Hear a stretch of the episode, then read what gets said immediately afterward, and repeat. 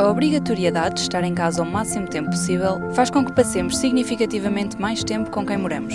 Desde os casais que moram sozinhos às famílias numerosas, os desafios de estar constantemente com as mesmas pessoas são reais. Neste P24 falamos com Gabriela Fonseca, investigadora na área da psicologia da família. Gabriela começa por dizer que a pandemia é um stressor que afeta todas as famílias, mas não da mesma maneira.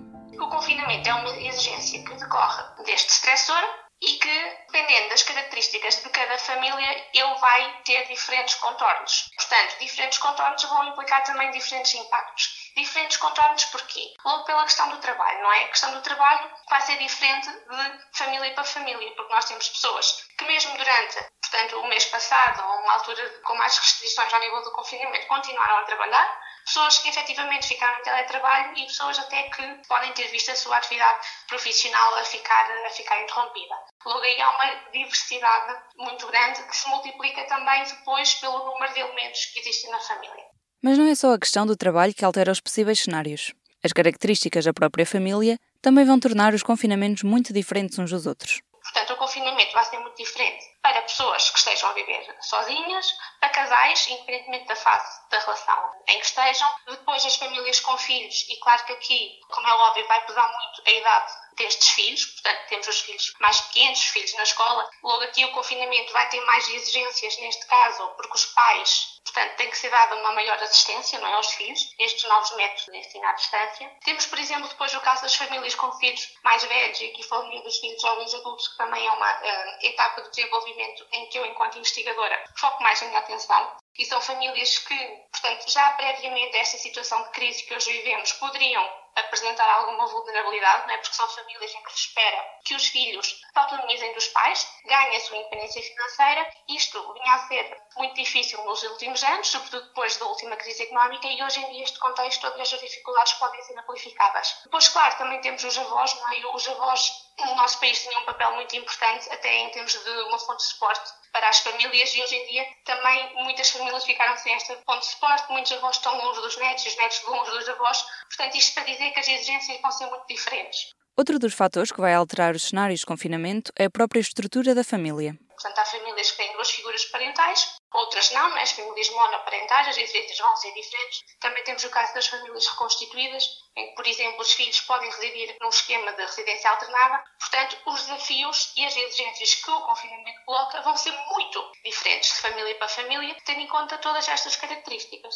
Além disso, também temos de falar de famílias que já tinham outras exigências antes da pandemia. Temos falado de situações em que, portanto, haja uma doença na família, uma situação prévia de emprego, dificuldades económicas. Ou seja, nós podemos ver que o confinamento e este stressor desta pandemia coloca muitas exigências para as famílias e muito diferentes, muito diversificadas, digamos. E podemos ver isto no lado da balança. O que é que nós temos do outro lado da balança? Serão os recursos. Os recursos traduzem-se naquilo que a família dispõe para fazer face a todas estas exigências. O que é que acontece? Acontece que muitas vezes a balança das exigências pesa mais a balança dos recursos, há este desequilíbrio e é aí que nós podemos ver a família como a experienciando stress e ter tipo de implicações no bem-estar dos seus membros e da família como um todo. Portanto, importa perceber o que é que pode estar do lado dos recursos. Mais uma vez, os recursos também são, vão ser muito diferentes de família para família. Nós podemos pensar em recursos mais tangíveis, como os recursos económicos e sociais de uma família, as suas condições de habitação, e outros recursos mais psicossociais. Isto tudo para dizer o quê? Que, portanto, com este mapa, com esta multiplicidade de exigências, de recursos, de diferenças nas famílias, não vai haver aquilo que é uma, pode ser considerado uma receita única para, portanto, um bom manual para as famílias se adaptarem bem nos tempos que correm. Portanto, cada família terá aquilo que é a sua própria receita. Cada família irá construir a sua própria receita com os recursos que tem e com as exigências, com as exigências que lhes estão a ser colocadas e vão continuar a ser colocadas. Então, quais é que serão as receitas possíveis? Eu não falarei em receitas possíveis, mas talvez em ingredientes possíveis. Porque, no fundo, o que nós estamos a falar é a adaptação das famílias num contexto de diversidade. Não tivemos um contexto de adversidade com as mesmas características que este anteriormente, mas claro, tivemos outros, porque as famílias, ao longo do seu ciclo de vida, vão sempre enfrentando as chamadas crises, não é? E então a investigação da área da psicologia da família tem, de facto, descoberto, digamos assim, aquilo que podem ser alguns ingredientes, alguns recursos, alguns processos que facilitam a adaptação em contextos de adversidade. Então, e aqui eu destacaria nesta situação, por um lado, uma questão de normalizar aquilo que são as dificuldades que podem estar a surgir em cada família. Portanto, dificuldades dos elementos da família, dos indivíduos e da própria família em si. Em todos os momentos, a fidelidade continua consigo, para que a vida não pare. Fidelidade Companhia de Seguros S.A. E quais é que são as várias exigências que cada família pode ter? não só ao nível de saúde física, como da saúde mental, depois o plano económico, etc. E é natural que nós nos possamos sentir muito sobrecarregados quase que incapazes um pouco de lidar com as coisas que estão à nossa volta, portanto a nossa percepção de controle hoje em dia poderá ser menor que a tínhamos anteriormente e claro que estando num contexto que é tão imprevisível, que é tão incerto, estas dificuldades, portanto as próprias tensões dentro da família que podem surgir ou até tensões prévias que agora se podem amplificar, elas devem ser vistas com alguma naturalidade, com alguma normalidade, porque de facto as exigências hoje em dia nos tempos que correm são várias e são impactantes. Por outro lado, há a questão da comunicação. É? A comunicação é aquele recurso que nos vários estudos aparece sempre como um grande facilitador de tudo o que é o funcionamento, de tudo o que é a dinâmica familiar. E, portanto, que comunicação é esta? Será uma comunicação positiva, uma comunicação aberta, facilitadora de suporte, compartilha daquilo que podem ser os sentimentos negativos que hoje em dia vamos tendo, como a tristeza e o medo. E este tipo de comunicação permitirá, no meu ponto de vista, uma um, série de outros aspectos que também serão benéficos para esta adaptação familiar. Em que é que a comunicação é tão fundamental? Na promoção do respeito para aquilo que podem ser eventuais perspectivas e sentimentos que podem ser diferentes entre os membros da família, portanto, se não for, se não se for conversado sobre isso, não há esse entendimento e não há esse respeito por essas diferenças, e também pode promover aquilo que é um espírito quase de trabalho de equipa, em que a família se junta, rema para o mesmo sentido, rema para o mesmo lado e trabalham em conjunto para superar as dificuldades e as exigências que lhes estão a ser colocadas. É algo que as famílias, em estudos anteriores, dizem que as ajudaram a lidar com situações de adversidade. Portanto, este sentido de unidade é que todos trabalhamos para o mesmo fim. E a comunicação também terá um papel importante até na negociação de estratégias específicas que nós temos de tomar para fazer face a estes desafios. Estratégias como as estratégias já vimos atrás e que atualmente podem ser revistas, nesta agora nova fase de desconfinamento gradual, ver outras estratégias que possam ter de ser adoptadas agora e também, portanto, aqui a comunicação a ajudar na tomada de decisões relativamente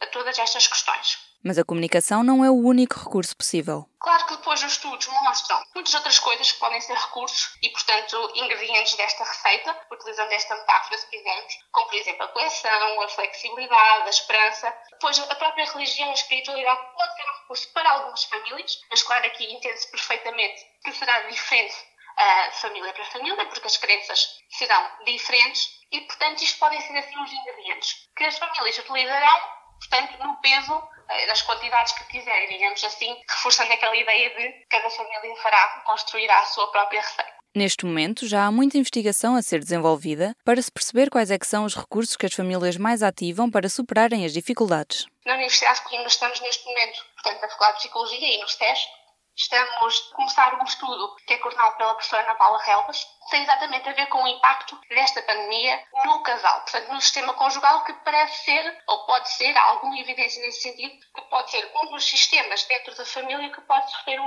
impacto, por exemplo, mais agudo deste tipo de stress. É um estudo que está enquadrado num estudo internacional, portanto, mais de 30 universidades diferentes estão a participar neste estudo, já foram feitas algumas recolhas de dados e neste sentido também será depois interessante perceber posteriormente como é que decorreu este impacto, quais é que foram os processos de adaptação e tendo também uma, um pano transcultural, portanto percebendo as diferenças de países para países. Também estamos a começar a investigação focada, lá está, no que diz respeito aos jovens adultos, no seu bem-estar individual, no seu bem-estar financeiro, que hoje em dia pode ser afetado e hum, tem de que, de facto, as pessoas têm aderido a estas investigações, têm participado, o que também é um bom sinal e pode trazer contributos muito importantes para percebermos, de facto, como é que se pode lidar melhor com esta situação e situações deste tipo que nos surjam no futuro. E para combater a ansiedade de ter de sair à rua, também há estratégias? Eu, das estratégias que, que falei, se calhar agora sublinhava mais esta questão da comunicação e da negociação, não é? Porque estas decisões, muitas vezes, por exemplo, de quem vai sair à rua, da distribuição daquilo que são também as tarefas que têm que ser cumpridas na família, muitas vezes este processo decorre primeiro a um nível de decisão dentro da família. E poderá ser importante haver essa definição e esse plano na família. E isso poderá à partida, facilitar este processo de diminuição de ansiedade. Por outro lado, mais uma vez, normalizar estes sentimentos, né? porque a incerteza agora, neste contexto, acaba por ser maior. Uma família, por exemplo, que viveu o confinamento, portanto, nenhum dos membros eh, estava a trabalhar, estavam todos em casa, haveria um maior grau de controle, por exemplo, do que agora, em que pode começar a haver maiores movimentações. Portanto, é normal que a ansiedade agora até se possa intensificar. Portanto, já sabe, seja qual for a estrutura familiar, uma comunicação aberta e transparente vai sempre facilitar os desafios trazidos pelo confinamento. Eu sou a Marta Matias e do P24 é tudo por hoje. Até amanhã. O público fica no ouvido.